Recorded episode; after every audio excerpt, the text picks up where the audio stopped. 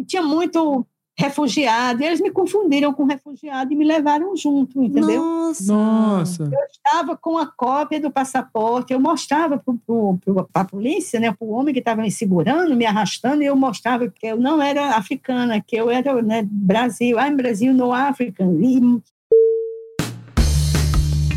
Olá, viajantes, aqui é a Manu. E aqui é o Mac, sejam muito bem-vindos de novo. Sim, hoje estamos com o segundo episódio, episódio de continuação, porque assim, quando a pessoa tem muita coisa pra contar, a gente não consegue fazer em um episódio só. Então a gente tem que continuar. Essa pessoa que tá aqui de volta, ela tem uma profissão. Ela é passageira. É, a gente pode definir que ela é passageira porque ela desde criança queria ser isso e se tornou. E olha só, os seus sonhos, né? Não, tome cuidado com o que você deseja, que um dia pode se tornar realidade. Então, seja muito bem-vinda de volta, Jo. Olá, pessoal. Vamos continuar a nossa conversa, não é? Agora vamos falar mais da passageira. O lado que eu atualmente né, faço e gosto de fazer plenamente, passageiro. Ótimo. Ótimo. Se você não ouviu o episódio anterior, eu recomendo fortemente a ouvir, porque é uma introdução, só para vocês entenderem como que o mundo e as coisas que foram acontecendo na vida da Jo fizeram com que ela chegasse até aqui. Então, escute primeiro aquele episódio e depois vem para esse que eu tenho certeza que vai ser muito legal. Então, partiu? Partiu, corre lá que tá na descrição, hein, galera?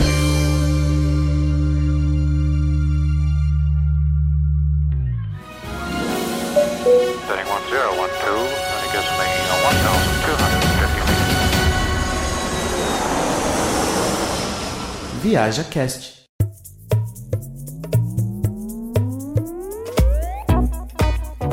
Jo, então vamos lá. Pro pessoal que tá chegando agora aqui. Toda a tua vida que tá contada já no primeiro episódio que a gente gravou, fez com que você virasse uma mochileira, né? Então, a gente vai partir já da vida de mochila. Que essa paixão que vem de longe, né? De, de ser viajante, de ser passageira. No fim, você se tornou passageira. E eu lembro que a gente encerrou o último episódio que a gente gravou, você falando que você descobriu que viajar não era tão caro assim, né? Afinal, você conseguia se hospedar, comer. Trocou a mala pela mochila. Enfim, conta pra gente como é que foi esse processo e, e por onde você passou. Bom, esse processo de virar mochileira foi acontecendo assim naturalmente, né? Você vai convivendo com pessoas, você começa a se dar conta que existem outras formas de viajar da que eu conhecia antes. Então, aquela forma antes de pacote, de comprar passagem e planejar, acabou. Eu não conseguia mais planejar mesmo. Uhum. Eu passei a seguir um, um ritmo, tipo aquilo, deixa a vida me levar. Sim. Então, eu, eu, eu achei melhor é, não fazer mais planos, embora em alguns momentos eu sabia que eu estava até perdendo dinheiro, é, não planejar, não comprar uma passagem com mais antecedência, mas eu preferia comprar passagem logo assim, tipo, vou viajar amanhã e compro amanhã do que comprar com um mês, porque às vezes eu nem, sabe, eu cheguei a perder passagem, inclusive, com esse planejamento, né? Mas se você deixa rolar, eu acho que você acaba vivendo experiências que, mesmo que custe um pouco mais caro, que eu concordo que não planejar às vezes custa mais caro, você vai viver coisas que você não vai viver se você ficar tudo certinho. Eu quero passar aqui, eu quero passar lá. Imagino que você Com sabe. data e horário, né? É, É exatamente, você perde, perde a essência de ser passageira, você está entendendo? é. com essa coisa muito arrumada, porque o bom é você ir e ver como é realmente que acontece a vida na cidade, com aquele povo. E eu gosto de me envolver na vida, eu gosto de aprender é, a viver na cidade com as pessoas do lugar. Eu gosto de ir na feira, eu gosto de ir nas igrejas, nos templos, eu gosto de comer onde as pessoas comem. E isso me dá assim, uma, uma, uma alegria né, de estar ali naquele lugar. Então, obviamente, que eu escolho os lugares que eu quero ficar. Hum. É uma coisa que eu prezo muito, é tanto que, assim, que eu leio antes alguma coisa, eu faço só essa leitura, porque às vezes a pessoa me diz, oh, por exemplo, eu estava na Tailândia, e aí o pessoal diz, olha o lugar, eu, eu já estava cansada assim, de, de ver templo, mas eu queria ver um lugar que todo mundo fala muito, Chiang Mai, né, que tem os melhores templos da Tailândia, e aí eu queria ir lá, e cheguei e fiquei lá, e uma pessoa disse: Ah, tem um lugar aqui perto chamado Pai, que é lindo, é tranquilo. E aí eu já no outro dia já olhei como é que era e já comprei minha passagem, já fui para Pai. Já fiquei uma semana porque eu achei muito lindo, né? Falar. Ah, E assim, lá eu falaram para mim de Luang Prabang, em Laos, aí eu já anotei. Então, eu ia anotando, né, à medida que eu ia tendo essas informações das pessoas. Sim. Eu não ia sair procurando nada, não. Eu preferia ir pelo que as pessoas me informavam. E aí, se fosse uma coisa que me interessasse, que eu via que tinha a ver comigo, eu ia. Caso contrário, por exemplo, eu não fui muito para praia, porque eu passei a minha vida inteira em beira de mar. É e verdade. para mim, Nordeste, quase todas as praias do Nordeste eu já conheço. Tem umas belíssimas, tão parecidas com tantas outras. Eu, e eu sei muito, eu conheço muito de mar. E aí eu preferia, né, outras coisas. Claro que é lindo, eu fui muito em mar também, mas eu, se eu estava num lugar que tinha outras coisas mais interessantes, eu iria procurar isso. E é legal você viajar pelos olhos de quem mora lá, que nem você falou que conhece o local e ele te indica, né? É uma outra visão de viagem. É outra visão, porque aí você passa a ver coisas que, aliás, a agência de turismo, nada que não, não vai aparecer, entendeu? Uhum. Você conseguir ir num lugar onde as pessoas trabalham, que fazem uma comida diferente, que tem um- uma comida diferente. Eu fiquei numa casa que as pessoas comiam muito pé de galinha, né? E, eu- e aqui o pé de galinha a gente. hum, Joga fora. E aí depois eu fui entender, pô, eles comem por conta né, do, do, do colágeno, e que, que é bom, né? Eles, eu comecei a descobrir coisas que eu nem, nem me dava conta. Uhum. Você tá entendendo? Sim. E coisas assim que para minha vida hoje é interessante saber. Eu não boto mais o pé da galinha fora, né? Eu Aproveita tudo. aproveito tudo, né? Então você vai descobrindo muitas coisas e forma de viver diferente. Com pouca coisa você vai dando uma, uma riqueza para sua vida incrível. E se você for seguir, normalmente esses pacotes, quando você sai de pacote, eles fazem os passeios com você, por exemplo, que dura o dia todo. É. Então você passa o dia todinho visitando um determinado lugar e esquece da cidade onde você está alojada. Aí você vai embora e não conheceu nem o entorno do hotel onde você estava. Às vezes a pessoa pergunta uma coisa, onde foi que você ficou? Ela não sabe dizer, ela não olhou, ela não passeou, ela, não- enfim, ela não fez o reconhecimento da área. É. Sim. E eu acho muito importante, antes de qualquer coisa, antes de sair para olhar a cidade, eu gosto de olhar o meu entorno. Uhum. Normalmente, quando eu alugo assim, quando eu reservo um rocha, alguma coisa, eu já olho o entorno, né, pelo mapa, já olho, mas depois eu vou assim, tipo, dar um passeio para fazer, né, conferir o que estava lá. Sim. Então, às vezes é tão interessante que eu já vou, eu já sei o que é que eu vou encontrar, e aí, pô, aquele, né, aquele restaurante, aquele mercado, aquele tempo que já tinha visto, né, no mapa. Eu imagino que você gosta de caminhar bastante pra reconhecer. Muito, eu só caminho, né? eu, eu tenho uma dificuldade enorme de me expressar em alguns lugares, por exemplo, no Egito, nossa senhora, foi horrível, até eu descobri né, um- uma estratégia que era de, Hum. de o rapaz que, da recepção que ele falava um pouquinho de espanhol, ele escrever na língua, né, em árabe, onde eu queria ir. Então eu levava sempre, né, um, um recadinho que ele fa- normalmente ele fazia. Essa senhora quer chegar em tal lugar. Tá bom, mas é, funciona, né? Que legal, uma ótima Funciona. ideia, uma ótima ideia. Não, me ajudou horrores, entendeu? Me ajudou muito, porque eu fiz muita bobice, né? Jo, então, só pra deixar claro, você não fala inglês, então? Não, assim, eu passei um período na Irlanda Ah. e eu aprendi o básico do básico do básico do básico. Porque eu fui na escola, mas eu não gostei. E eu também me senti, assim, uma usurpadora da minha própria felicidade. O que, que eu estava fazendo ali no meio daquele povo, né? É, é, é, porque mais. Sabe? Que eu, eu estava gastando meu tempo, eu tinha muita urgência em ser feliz, e a minha felicidade consistia em estar no mundo, andando, não pregada ali naquela cadeira. Eu ia aprender de qualquer outro jeito, mas ali eu não ia mais. E eu já tinha me dado conta, porque eu fiquei com as crianças, né? E eu aprendia muito com as crianças, assistia muito desenho, né? E a Uhum. dinâmica da família também foi me dando um certo suporte. Então eu não aprendi muita coisa, mas aprendi o básico, assim, de chegar na cidade. Eu sempre levo o endereço arrumadinho no papel, e aí eu chego, quando sai, aí eu, please, sorry, I can go here, you can help me.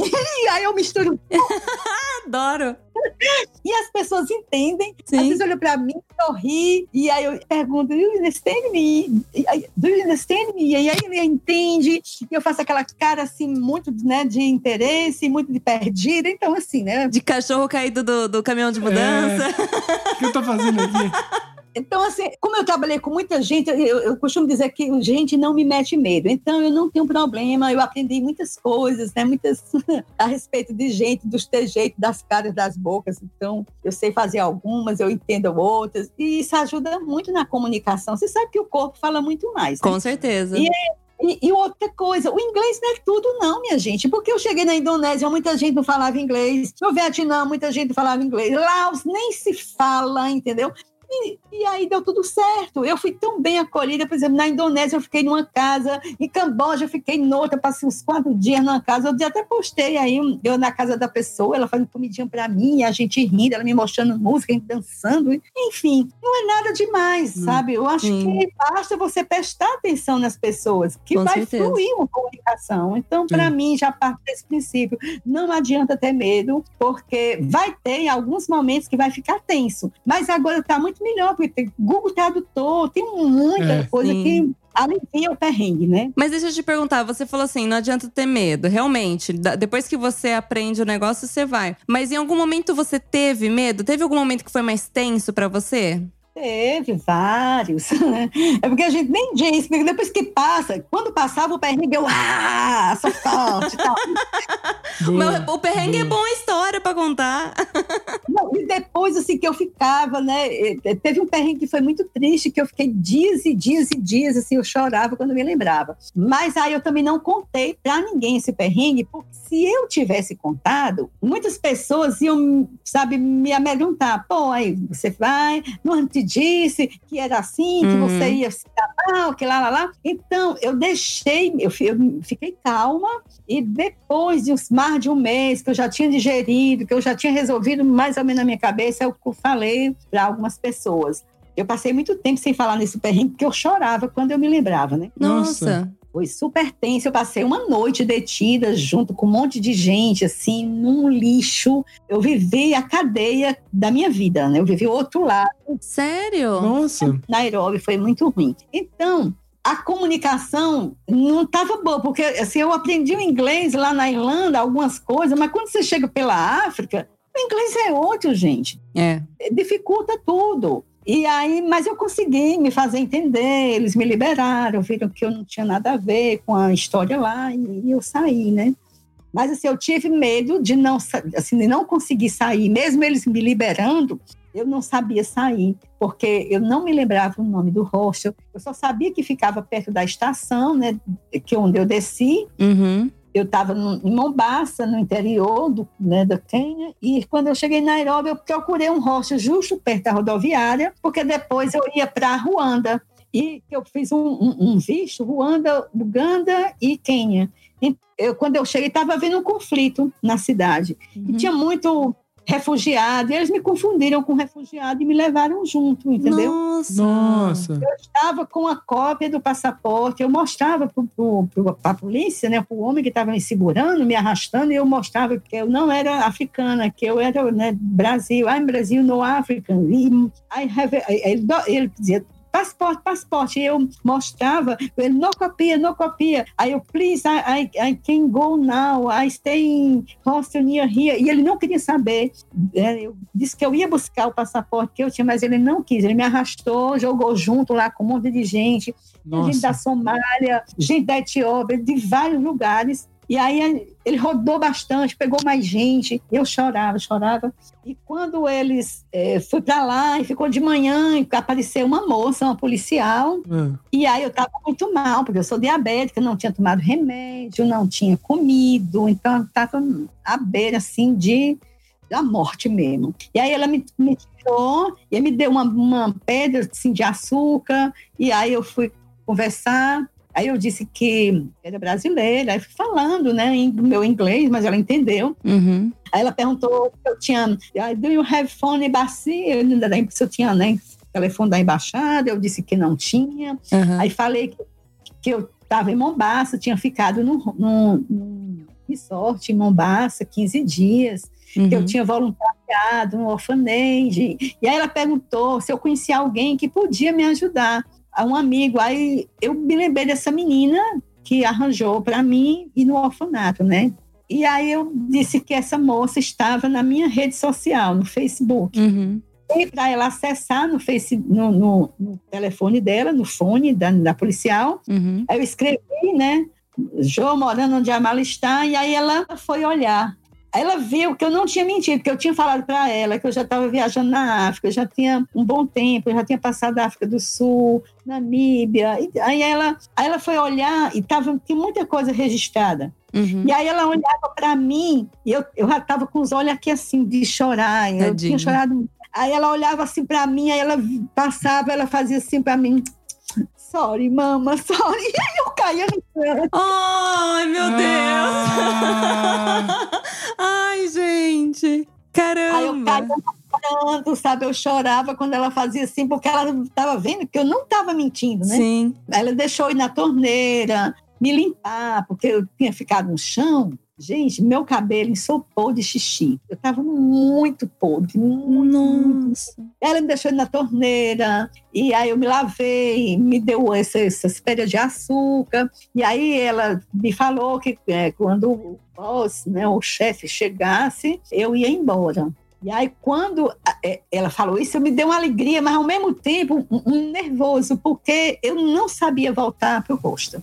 Ai, caramba. Nossa. Nossa, perrengue mesmo, né? É, porque como você vai pedir ajuda nesse lugar, né? Você já foi acuada? Não tinha dinheiro, porque nessa história, eu não sei onde foi parar, porque eu tinha um dinheirinho no, no, no- no bolso, né? Uhum. sumiu esse dinheiro. É, Eu não sei se caiu junto com o que estava com a cópia do. Eu sei que eu não tinha mais dinheiro, eu não tinha mais endereço do hostel, eu não tinha mais telefone, roubaram o telefone antes de chegar no hostel. E aí ela foi, ela perguntou: Do you remember from? Né? Se eu me lembrava do, da, né, do hostel. E é isso que me lembrava, porque eu tinha feito pelo book a reserva. E aí eu- eles olharam né, no, no computador, e aí a gente contou. Quando eu vi esse rosto, gente, vocês não têm noção. Nossa. Sabe? Foi uma alegria assim grande. E aí eles me levaram lá no Uhum. hostel. Aham. Eu não tinha como chegar, eles me levaram. E a moça, ela foi de uma delicadeza tão enorme, tão enorme, sabe?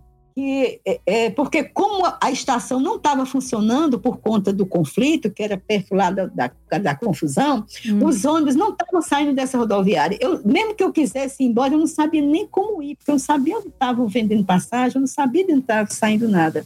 E aí ela foi comigo, né, onde estava vendendo passagem, me deixou dentro do ônibus, esperou que eu tomasse banho, esperou que eu tomasse remédio, que eu me acalmasse. E aí ela ainda recomendou para o motorista que eu estava indo e estava com problema, né? Aham. E aí, quando eu cheguei em Ruanda, eu tomava banho assim de horas, entendeu? E não saía aquele cheiro, aquela coisa. Aí eu resolvi raspar a cabeça. Tirei os cabelos, aí eu acho que saiu o, o cheiro. Aí foi assim um perrengue grande, entendeu? Caramba. E assim, a pessoa diz, ah, porque tu é preta. Não, todo mundo era preto. Inclusive era um branco em relação a, né, eles, a eles lá, era outra coisa. Acho que até por isso que talvez eles confundiram, que tem algumas pessoas da Etiópia, da, da, da Somália, que são mais claros, né? Uhum. São Sim. Pele mais clara. Então, esse foi o grande, mega perrengue, né? Fora outros, esse foi o mais triste. Eu não suporto nem ouvir falar em Nairobi, nunca mais. Eu quero o meu pé ali, entendeu? Eu boto o meu pé. Nossa, ô Que mas doideira. depois dessa história eu nem me. Eu nunca mais vou chamar as minhas coisas de perrengue, mas nunca mais. Imagina. É. Não é nada perto disso. Não, não é. Mulher, e, e o que te fez não desistir depois de ter passado por isso? Depois disso, eu pensei assim, poxa, eu tinha que passar por isso. Eu me lembrei muito do tempo que eu trabalhava na prisão, Uhum. né? Como, porque como eu, eu, eu, eu recebi pessoas nesse modelo, assim, de chegar, por exemplo, eu me lembro muito da situação de um caminhoneiro que ele foi preso e e foi horrível, ele passou três meses e quando ele foi embora, ele não tinha mais nada.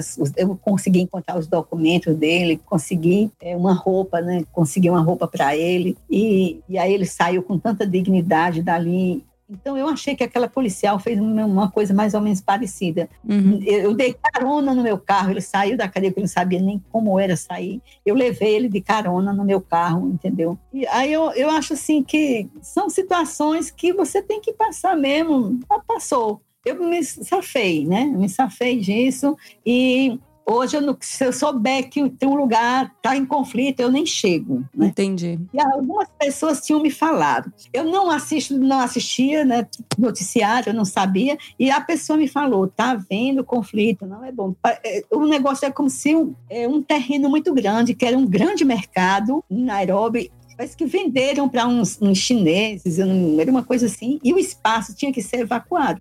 E os comerciantes não queriam sair do lugar. E aí a polícia foi para evacuar Uhum. só que eles pegaram muita gente, muito imigrante, que ajudavam né, nas barricadas, na- nas confusões contra a história. E aí eu cheguei nesse momento né, de confusão, que os ônibus não estavam parando na- nas imediações, o meu rosto ficava nas imediações. Então foi uma coisa mal planejada, errada, eu não olhei como é que estava a cidade. Porque se eu tivesse visto que estava acontecendo isso, que era nessa intensidade, eu não teria ido. Eu tinha adiado, entendeu? Sim. Então é muito importante assim, a gente que quando está viajando para ver como é que está essa situação, né? Porque a gente sabe que existe Uhum. cidades que são muito mais assim perigosas, que as pessoas estão sempre, né, em, em- em luta. Por exemplo, eu cheguei em Joanesburgo, estava também acontecendo manifestação, mas eu achei tão lindo, eu saí foi junto com o povo na manifestação. Que contraste, meu Deus, que contraste. Passei o dia inteiro né, atrás né, desse, dessa manifestação, fez filmagem, foi um monte de coisa, achei lindo. Então eu achei que, não, Nairobi talvez, né, seja essas coisas todas, né? Mas foi. Sim.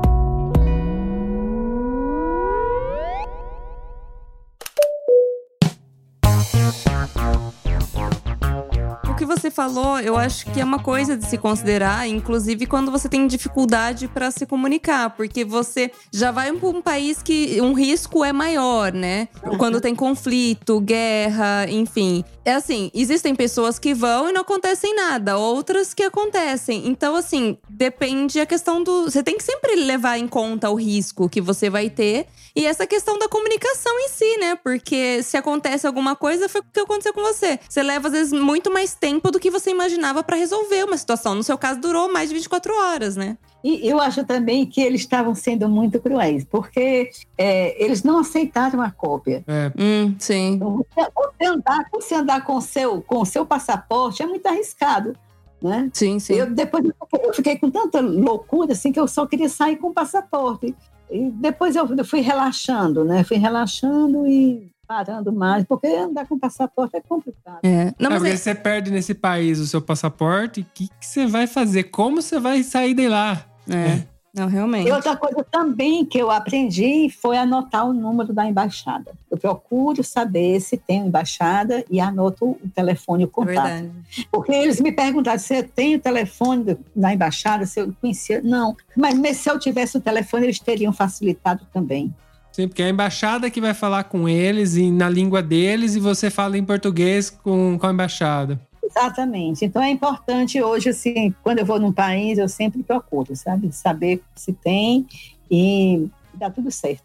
Ó- ótima dica. Nunca mais precisei. Não, mas Ah, ó- serve de ótima, dica. ótima dica. Mas foi uma coisa que, assim, que eu. Porque eu pensei assim, não, agora eu só vou andar com o meu passaporte, né? Já que teve essa situação que se eu tivesse com o passaporte, eles não teriam me levado, então eu vou passar agora a andar com o meu passaporte. Então eu fiquei andando com o passaporte um tempão. Mas aí, quando eu cheguei, sabe, na Etiópia, eu disse: não, eu não vou com passaporte, não. A Etiópia era um caos, assim, que me transtornou, com uma confusão. E aí, eu disse: não, eu vou guardar isso, né? Aí fui relaxando também, né? Você acaba relaxando. Aí quis logo sair da África. Cheguei na Etiópia, já fui logo sabendo que eu ia comprar uma passagem de avião, ia para o Egito. E, então, você mochileiro é isso, né? Você tem que estar preparado. Você tem que ter certeza que é isso que você quer. Eu já tinha nessa época, eu não tinha mais casa, né? Eu já não estava mais nessa de ter casa, estava alugada a minha casa. Então, eu, mesmo que eu quisesse voltar, eu não teria como voltar. Eu tinha que continuar a minha, a minha viagem. Então, é, para não ficar mais complicada a minha vida, eu evitei de sair contando a história para ninguém ficar me emprenhando, né? Com medo e, e, eu já tinha perdido tanto medo de viagem, então de novo começar né, trabalhar isso de novo, eu preferi ficar com as minhas deduções, né? Se eu tivesse o passaporte, se eu tivesse o telefone da embaixada, sei lá, lá, lá. É, aí, todos, é, aí todos esses sim eu já fui ali, né? Anotando que agora vai ser assim.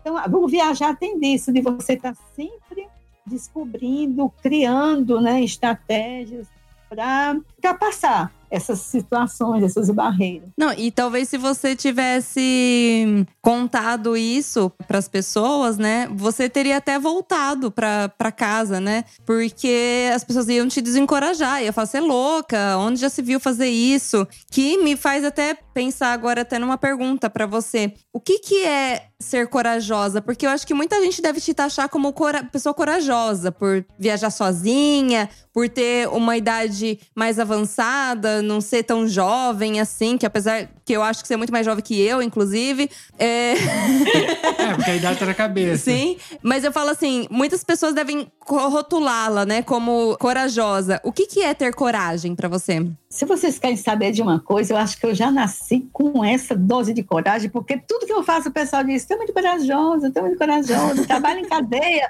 tu é corajosa, trabalha em manicômio, tu é corajosa, bota um preso dentro da tua casa, tu é corajosa, uma presa para cuidar do teu filho, tu é corajosa, tu vai não sei para Então, desde pequena, eu sempre eu enfrentei muita coisa e sempre me escutei falar de coragem. Uhum. Né?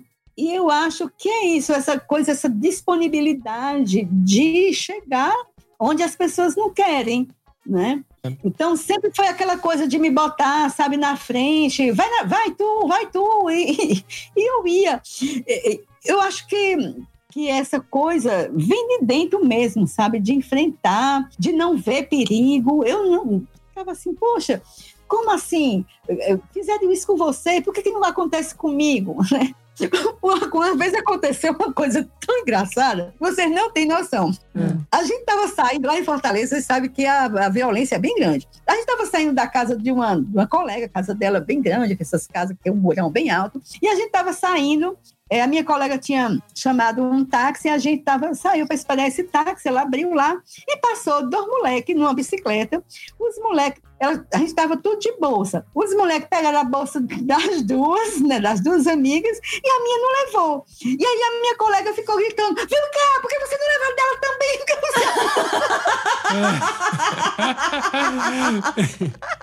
é, pois é. Acho que é linguagem corporal, né? Dela, você tá esquecendo? Ó, aqui a dela, vem cá. Por que você não leva a dela também? É. E ficaram tudo formando, olhando pra mim. E eu, puxa, não sei por que, que eles não levaram a minha. É. Bom, talvez a sua, a sua, linguagem corporal seja de uma pessoa confiante por não ter, ficar com medo tal, e ser mais atirada. E aí o cara fica. ele que fica com medo. Porque fala: peraí, ela não tá com medo de mim? Como assim, né? Com essa daí eu não vou mexer, não, porque pode apanhar. Ah, gente, essa história de beijo. Uma vez eu conversando lá com um clientezinho, aí ele assim, fazia um monte de, de, de coisa assim, de, de assalto. Aí, ele, aí a gente conversando, era um dia de roda de conversa de negócio de fazer fanzinho, e aí ele estava falando para minha estagiária para ela não fazer determinadas coisas porque chamava atenção, e aí acabava sendo assaltada, porque é isso. É isso, olha, esse pessoal que tem um óculos maior do que a cara, que tem não sei o quê, uma bolsa não sei da onde, ele foi dizendo, né? E eu fiquei olhando, aqui fica aí, baixa, chave, mostrando isso, mostrando. Né? Tem uma roupa assim, tem assado. E aí eu fiquei, ah, eu quero ouvir, né? Porque vai que essas histórias que vocês estão dizendo aí vai servir para mim. Uhum. Aí o outro foi piscou assim pro outro, aí começaram a rir. Aí eu disse, que vocês estão rindo? Aí ele disse assim, doutora, tu não acha ruim não que a gente vai dizer? Eu, não, é não, porque tu tem uma cara de pobre, ó, ninguém vai mexer contigo. melhor, melhor segurança que tem. Alguma vantagem tem que ter, poxa. Ah, essa sua cara de pobre aí. Não... É, é uma regra. Se você não tem as coisas, você não tem o que perder também, né? Então, se você não aparenta ter bolsa, carro, não sei. Não aparenta, né? Aí eu, eu- então melhor ainda, né? Agora que eu vou manter melhor. essa linha, né? Mas então, eu, assim, na verdade, eu acho que eu sempre tive muita dificuldade de mostrar uma, uma coisa, muita aparência. Assim, eu, eu sou uma pessoa simplesma, assim, eu, eu sou aquela pessoa humildona mesmo, de você olhar assim e querer me dar uma havaiana, sabonete. É. Anda pra ela, merece.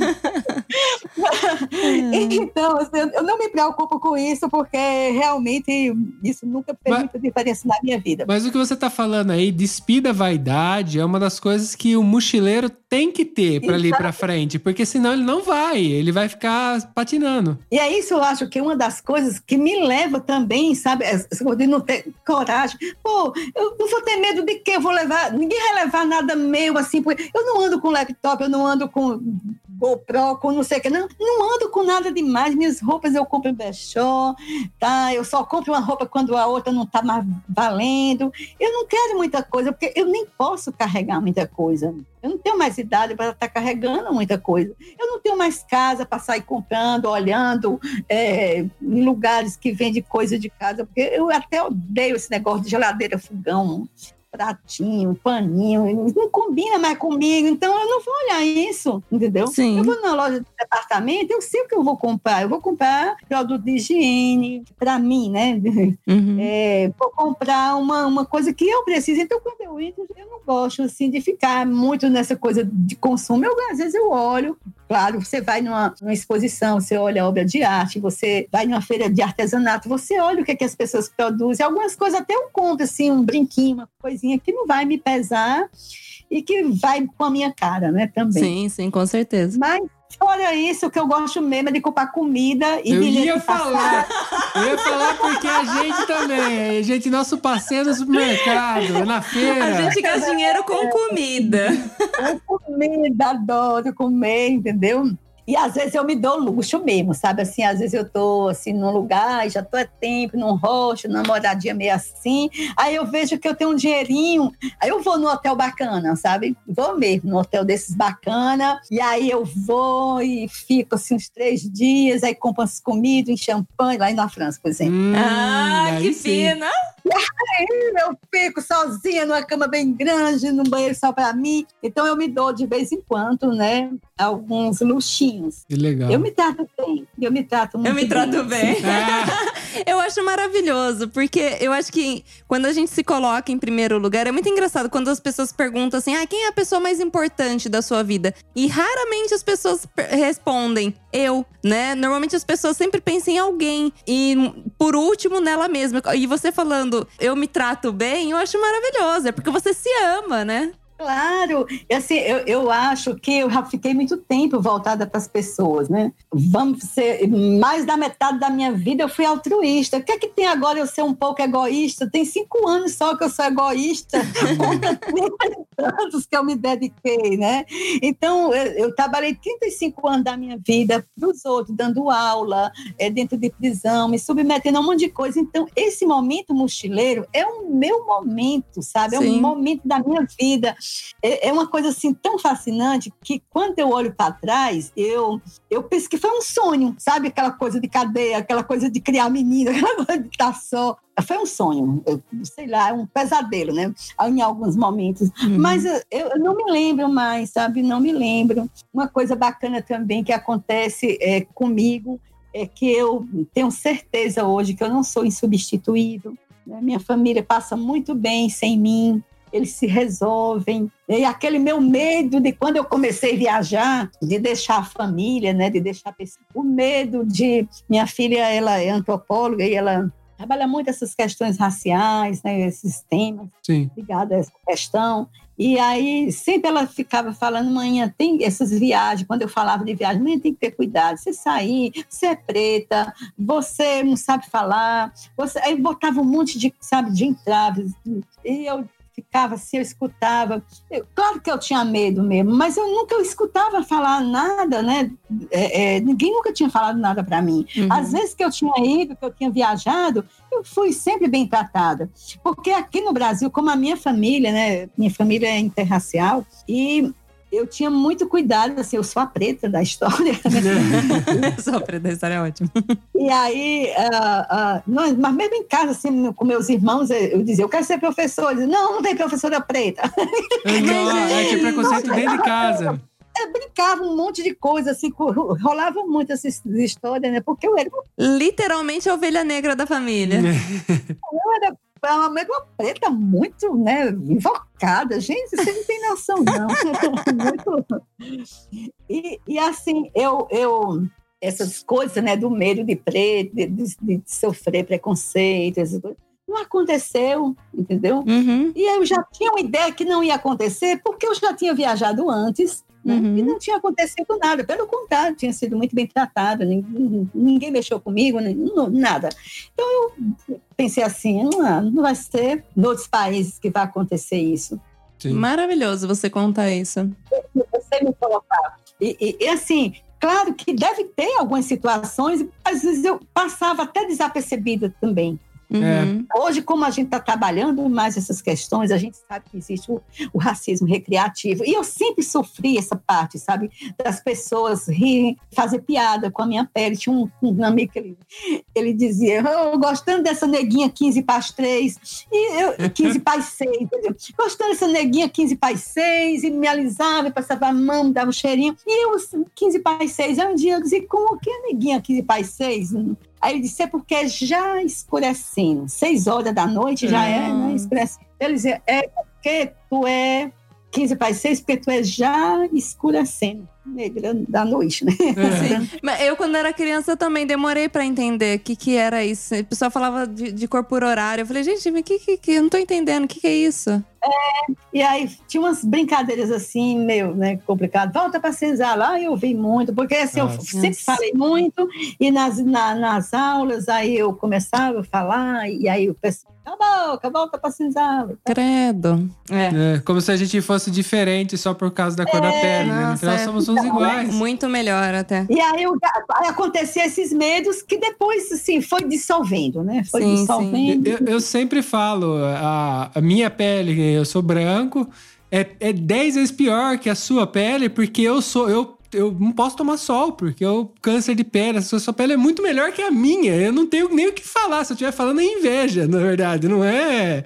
eu acho que é ignorância das pessoas. É muito louco, né? Mas acontece ainda. Graças a Deus, assim, eu, eu creio que hoje, com tanta informação e com tanta organização hoje né, do povo preto, a gente está conseguindo fazer as coisas acontecerem de uma forma mais, vamos dizer assim, a gente está batalhando para que as coisas aconteçam. Uhum. Hoje a gente já tem algumas, algumas coisas que nos beneficiam, como a questão da, das cotas, né, da, dos empregos nas universidades. Isso é uma reparação que é feita jeito, né, pra gente, que não é fácil vida de preto mesmo, mas uma coisa eu tenho certeza, nunca mais a gente vai voltar para Senzala. Isso eu tenho certeza. Não, mas nunca não, mais mesmo, deve. nunca mais mesmo. Nunca mais, nunca mais. Porque assim, tem muita gente branca que se envolve, né, na questão, que está aprendendo o que uhum. sobre branquitude. Eu pensei, tem também que saber, por que, que você só quer saber de negritude? Vai saber também de branquitude, né?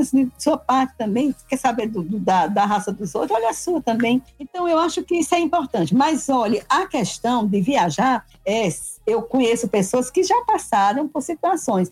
Eu, como eu digo a vocês, tem, quando eu estou muito aborrecida e eu quero ir num lugar, às vezes eu vou num lugar, eu vejo que a pessoa olha meio assim para mim, porque eu chego de mochila, eu vou com outra roupagem que é diferente. Sim, né? sim. Da, da que eles costumam receber. Porque eu, tô, eu sou aquele tipo que vou para rocha, que vou é, para outros tipos de alojamento, de, de hospedagem. Não for quatro estrelas, cinco estrelas, não. Mas quando eu estou com vontade, eu vou, porque eu tenho dinheiro para pagar e pronto. Entendeu? Não é tá mesmo? certo, né? dinheiro é teu, você faz com ele o que você quiser, né? Conforto é nunca é demais. Nunca é demais, né? Hoje, ah. deixa eu te perguntar uma coisa. É, você falou bastante é, da questão da África ali que você fez, falou um pouco até da Europa, mas eu sei que você foi para a Ásia também, né? Sim, fui para a Ásia, né? Fui em, acho que foi 12, acho uns 13 lugares da Ásia. Eu comecei, eu saí é, da Etiópia, eu fui para o Egito, do Egito eu atravessei a fronteira andando, né? fui até Alexandria, fui, fiz aquele cruzeiro lá né, pelo, pelo... Pelo Rio Nilo? É, Aí depois eu fui para da Rábia, adorei, amei, fiquei um tempão lá. Que legal. E aí fui andando, né? Fui em outras praias, em Taba, e aí depois passei para Israel. Aí eu fui ver o Mamor, fui para Jerusalém, aí depois eu fui para a Índia, fiquei um tempão na Índia, em alguns lugares que eu já planejava ir. Eu fiquei em Goa, né, que foi colonizada por portugueses. Eu peguei um voo para Mumbai. Eu queria muito, né, sabe, essa coisa de Bollywood, estava começando é. assim. Sim, é, eu também, eu morro de curiosidade. É, e aí eu andava assim, né, e, via alguns filmes, aí eu queria ver, né, como é que era. Aí fui para Mumbai, fiquei lá um tempo. Depois eu fui para Goa, né, tem muita rave, muita festa, muita coisa. E de lá. E você vai para as festas também? Eu fui. Ah, que boa, gostoso! Boa, isso aí. Tá certo. Eu fui. Não, todo mundo, minha linda. E aí depois eu fui para Chennai, Aí fui Poncherry, porque meu destino era chegar numa cidade chamada Auroville. Você já ouviu falar em Auroville? Não. Não. Onde é? Auroville é uma cidade, é um projeto de cidade da Índia, ah. que nesse lugar não existe instituições, não tem dinheiro, não tem polícia, não tem prefeitura, não tem escola, não tem. É, não. E aí eu queria ver como era esse lugar. Hum. Então, são, mora pessoas de todos os lugares do mundo. Ok. Tem um lugar lá que tem um buraco aí, estou em terra de todos os lugares do mundo e moram pessoas. Tem 11 brasileiros morando lá. Olha. E aí, lá não tem hotel, você tem que ser convidado, né, para ir. E aí, por exemplo, não tem. Eh, você pode fazer sua comida em casa, mas tem casas que tem comida. Você vai levar alguma coisa né, que você tem na sua casa, de plantado lá, batata, alguma coisa assim. Aí você chega lá na casa, e tem umas mesas enormes, eles botam lá a palhinha da bananeira, vem a mulher com a, com a panela mesmo, aí despeja lá o arroz, e depois aquelas verdurinhas, aquelas pastas, aquelas coisas que eles fazem, você come e já tá pago, né? Porque você levou alguma coisa. Ah. E não tem escola, a medicina é toda alternativa. É uma comunidade. E aí é, Que legal. é, é como se fosse uma comunidade, assim, mas é uma, uma cidade, é uma cidade. É. Tem o Matimandi, que é uma, tipo uma, uma, uma póvoa, assim, bem grande, dourada, que as pessoas vão lá para fazer meditação. Uhum. E é muito concorrido esse, esse, essa visita. E esse meu amigo que eu fiquei na casa dele, todas as pessoas trabalham para a cidade. Esse meu amigo, um dia ele era gari, outro dia ele era é, guia, né? Guia turístico na, no lugar. Aí tem gente de vários lugares do mundo, eu acho que é mais remanescente mesmo da, dos hippies, sabe? Os hippies da Zé. Sim, sim. E aí ia ser muito lindo, muito tranquilo, não tem aquela sujeira, né, que existe na Índia. Todo mundo lá é vegano, você não vê é, ninguém com gatinho, com cachorrinho, né, criando lá, não existe isso. Tem energia elétrica? Tem, tem energia elétrica, tem um sistema normal de água, energia, né? Telefonia é péssima, é péssima, você tem que sair, patinar e tá outro lugarzinho. Mas é muito bom, tem uma cidade muito boa perto, que é Pondicherry, que é, foi colonizado pelos franceses e não é tão cheia como outros da Índia. É, e, e, assim, tem igreja católica, é, é, bem mais assim, um estilo mais europeu.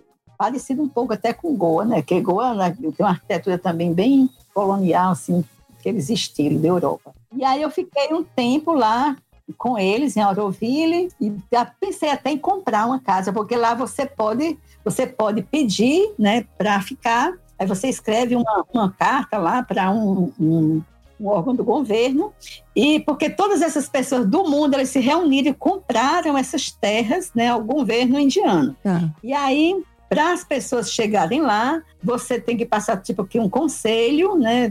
Quem levou você vai apresentar e tal, e você tem que comprar uma casa. Ok. Aí você compra a casa e fica um ano. Aí você recebe uma licença para ficar um ano. Uhum. Depois que você fica um ano, aí você tem que trabalhar e tem que pagar também é, ao governo indiano uma taxa que eu não sei de quanto é essa taxa, mas é uma pequena taxa. Aí você não pode sair de Auroville. Durante um ano você tem que ficar lá. Aí, se você gostou, se não tem problema, aí você morando, né? É, porque é cinco anos, eles te dão uma licença de cinco anos. Se você não gostou, você vai embora e o dinheiro que você deu para casa, você não recebe. Ah, fica lá. Mas são então. valores muito altos? Você tem ideia de quanto custa isso? Na época, é, pelo que o meu amigo converteu né, nas rúpias, dava em torno de 30 mil a casa. Nossa, bem pouco. 30 é, mil você pensando em comprar uma casa. pra uma casa. É, era pouco, né? Uma era pouco. Agora, eu pensei assim, poxa, eu vou, faço um esquema desse e vai que eu não goste, né? É, tem que gostar. Sim. Mas, Um ano aqui, tem que gostar. mas você visitou, então você teve a experiência, você dá pra você saber se você gostou ou não, né? Mas assim, tinha questão, por exemplo, da, de transporte, né? Transporte era muito complicado, você sair de lá do cantinho, sabe? Aí você tinha que marcar com uma pessoa que tivesse um transporte, que fosse lhe buscar, né? Naquelas motinhas lá que Tuk-tuk. Transporte tuk-tuk, exatamente. Aí assim, eu eu comecei a ter problema assim de não é problema, pensar, poxa, eu sou diabética, vai que de repente aconteça alguma coisa, né? Eu estou acostumado com a medicina, com Sim. remédio. Eu não tenho, eu ainda fiquei um, um período sem tomar o remédio, né? Eu tomava a medicação, que medicação em chás que eles faziam lá, fazia as caminhadas, fazia. E eu realmente eu fiquei sem a medicação, eu não senti nada. Uhum. E depois ainda fiquei muito tempo, tipo assim, uns dois meses sem tomar medicação e minhas taxas, assim, ótimas, né? Eu até pensei, poxa, eu podia voltar e ficar lá, e, né? Que eu tô bem, né? Sim. Mas aí eu, mas eu também queria conhecer outras coisas, né? Porque não. Você tem coceira no pé, você não ia ficar lá um ano parada. Essa alma inquieta. Não existe essa possibilidade. Então eu disse, não, eu vou, vou para Delhi. Peguei um voo, aí fui para Delhi. E aí depois eu fui para Jaipur, aí Agra, Varanasi. Nossa, Varanasi, quando eu cheguei, eu senti o peso da cidade nos ombros. Que, que loucura é aquilo, né? Vocês conhecem Varanasi? Não, a Não, gente ainda ainda a não, não foi fez. pra Índia É. Foi assim, e olha que eu já tinha uns 40 dias de Índia, mas quando eu cheguei em Varanasi, meu Deus, a sorte é que eu encontrei com um casal que esses meninos brasileiros, eles e foi assim tudo, né? Eles me ajudaram bastante, a gente fez muita coisa junto, porque era muito louca a cidade, muito suja. A gente entrava assim nos lugares para fazer um lanche, parecia que a gente estava entrando na borracharia, assim. Nossa! Doideira. Você via as pessoas defecando na rua, vaca. Sério? Sério? Os velhinhos lá agachados, meu amigo, quando eles se levantavam, tava lá o cagalhão, eles deixavam Nossa, que visão ruim. um horror, sabe? Muito, muito, muito. Mas assim, era um lugar que todo dia eu odiava e todo dia eu amava. Já todo mundo fala isso, na verdade. Eu ia Que falar que já ouvi falar. Todo mundo que foi pra Índia fala isso. Você ama e odeia ao mesmo tempo. Eu odeia, sabe? E aí eu, eu saía de lá, né, do, do lugar onde eu estava, era, uma- era um beco assim tão feio para chegar no lugar onde eu estava, e eu achava que aquele beco era, era só comigo aquilo. Depois que eu conheci esse casal de brasileiro, aí eu fiquei, ah, não, ah, vocês também estão aqui, nesse negócio aqui é.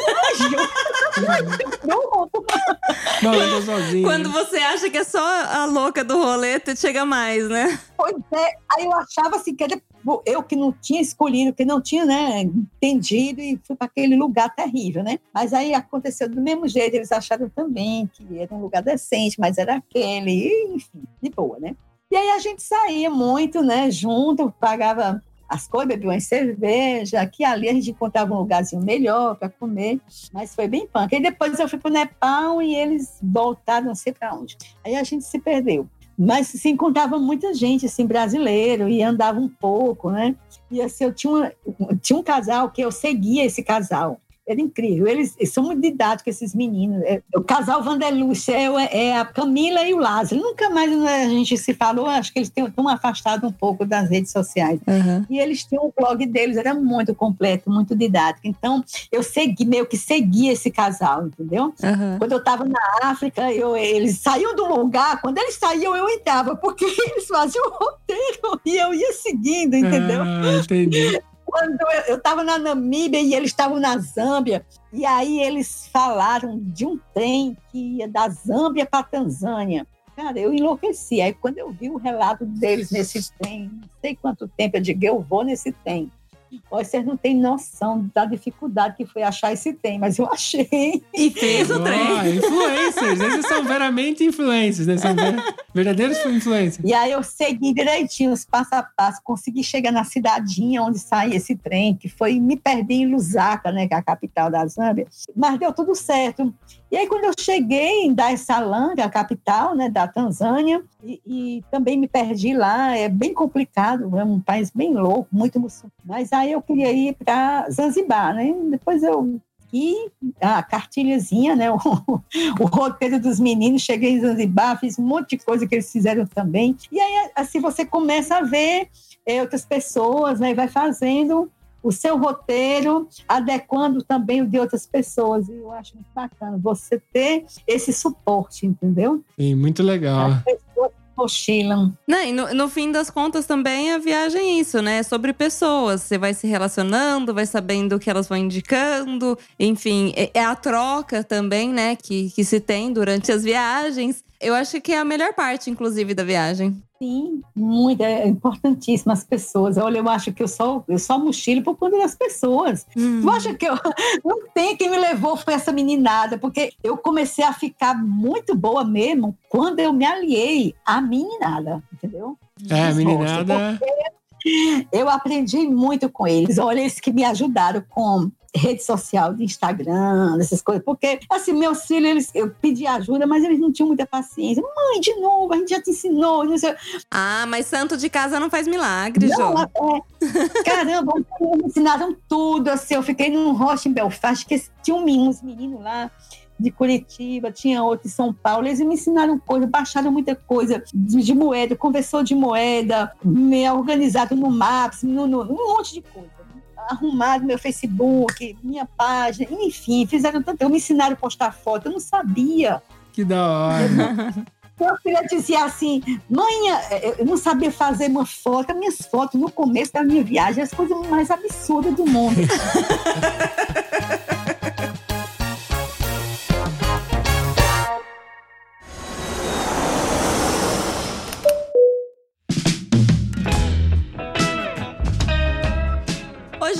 vou aproveitar o gancho, então. Quem quiser te encontrar, te encontrar onde? Bom, assim, minhas redes sociais são bem bagunçadas, mas vai me encontrar mesmo no Instagram, Jô Viajando, esse é mais arrumado, né? E eu tinha uma página, que era a página aqui do Facebook, que eu nunca mais entrei, mas é uma página muito boa, que é Jô Morando Onde a Mala Está. Porque, assim, essa página, minha filha abriu, porque ela disse, manhã, porque eu dizia assim: olha, o meu celular está dizendo que não tem mais como botar foto, tem que apagar. Então eu saí apagando um monte de foto. Aí ela disse: mãe, tem que abrir uma página para você ir postando, porque senão você vai perder e tal. Aí ela abriu, eu disse, mas não sei se você faz o seguinte: manda para mim e eu né, edito e você diz onde é que tá, e aí faz um textinho, manda umas fotinhas. Só que eu mandava fotinha, eu não sabia direito localizar, eu não sabia o que, o que eu tinha feito. Eu tirava uma foto de uma de uma torre. Onde é isso, mãe? Aí eu, ai, não sei. Nossa senhora. Bom, então, mas aí quem quiser falar com você, acho que é mais fácil entrar no Instagram, Instagram, mesmo, né? No Instagram, Instagram é Vai estar vai tá na descrição desse episódio. A gente vai deixar na descrição, então o pessoal pode ir lá, clicar, vai encontrar a Jo, que é essa pessoa maravilhosa, como vocês puderam ouvir. Che- cheia de histórias. Cheia de história. Inclusive, se você rolar lá as fotos no Instagram, hoje mesmo eu tava dando uma rolada no Instagram, vi ela lá no Cairo, é a primeira foto dela no Cairo. E, e vou falar pra você, eu gostaria de até encerrar esse episódio com uma frase que eu li no seu Instagram, que eu achei maravilhosa, inclusive uma foto incrível. E você escreveu assim: O nascer é um espanto, por isso que eu me espanto todos os dias. É isso mesmo. Eu achei maravilhoso. Ô, gente, que bom. Que bom nossa conversa. Muito obrigado por contar pra gente um pouco da sua história, porque a gente tava muito curioso pra saber. Sim. Jô, eu gostaria de deixar meu agradecimento aqui pra você por ter feito o primeiro, o segundo episódio conosco. Inclusive, eu acabei até encerrando outro episódio sem te agradecer, mas aqui te, te agradeço imensamente, inclusive por ter aceitado o nosso convite. Eu amei te conhecer, quero manter contato, por favor. Você tem meu WhatsApp, a gente mantém contato. Trocamos um pouquinho ali de conversa, você é um amor. Aliás, pessoas, o que vocês estão ouvindo aqui é exatamente a pessoa no backstage também. maravilhosa. A porta aqui do podcast está sempre aberta para você, sempre que você quiser voltar, volte. E muitíssimo obrigada por ter participado. Ah, eu que agradeço. Gosto muito de conversar, né? Já viram, né? É, sim. E a gente também. Bom, vamos, vamos caminhar. Eu acho que a viagem ainda não acabou. É, com certeza, mais histórias vão ser geradas. E eu quero ser sempre essa contadora de história. Eu não quero é, deixar de vivê-las em nenhum momento, enquanto eu tiver vida e força né, para viver. É Ok. isso. E eu estarei aqui acompanhando as suas viagens e quem sabe a gente se encontra uma hora aí na, pela estrada, né? Sim, com certeza. Eu tenho assim, já um negócio, assim, um radar. Eu sempre encontro, viu? Ótimo. Então, vamos nos encontrar, com certeza. Temos um programa? Temos um programa. Um beijo, galera. Um beijo, gente. Obrigada. Outro para vocês. Beijo.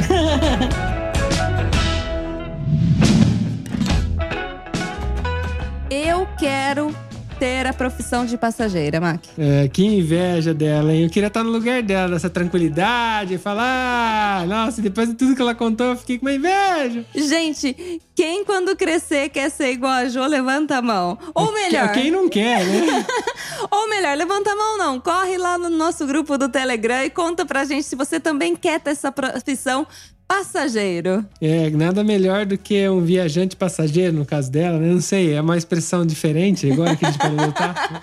Acabei de adicionar no meu dicionário. Pra você que não faz parte ainda do nosso grupo no Telegram, tá perdendo tempo, porque lá é onde a gente bate papo, surgem novas pautas e, lógico, a gente comenta os babados aí do, dos episódios. Lá você também recebe o preview dos episódios antes deles ir pro ar, hein? A gente sempre coloca lá, hein? É super fácil, só se você acessar viaja.link barra grupo ou você clica no link aqui embaixo, né? Quem é preguiçoso, mas tem lá também.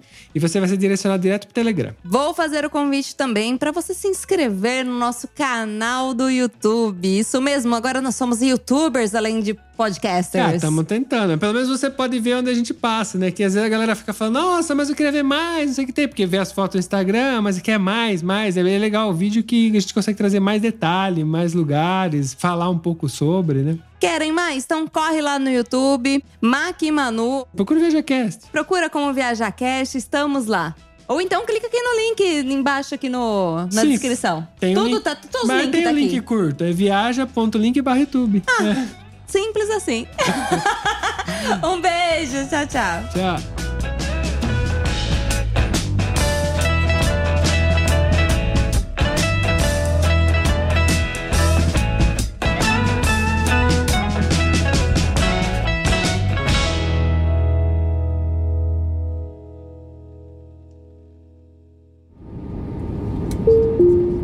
Eu tenho certeza que você lembrou de alguém ouvindo esse episódio, então compartilhe agora mesmo com essa pessoa. Assim mantemos essa conexão entre nós, viajantes. Este podcast foi editado por Play Áudios.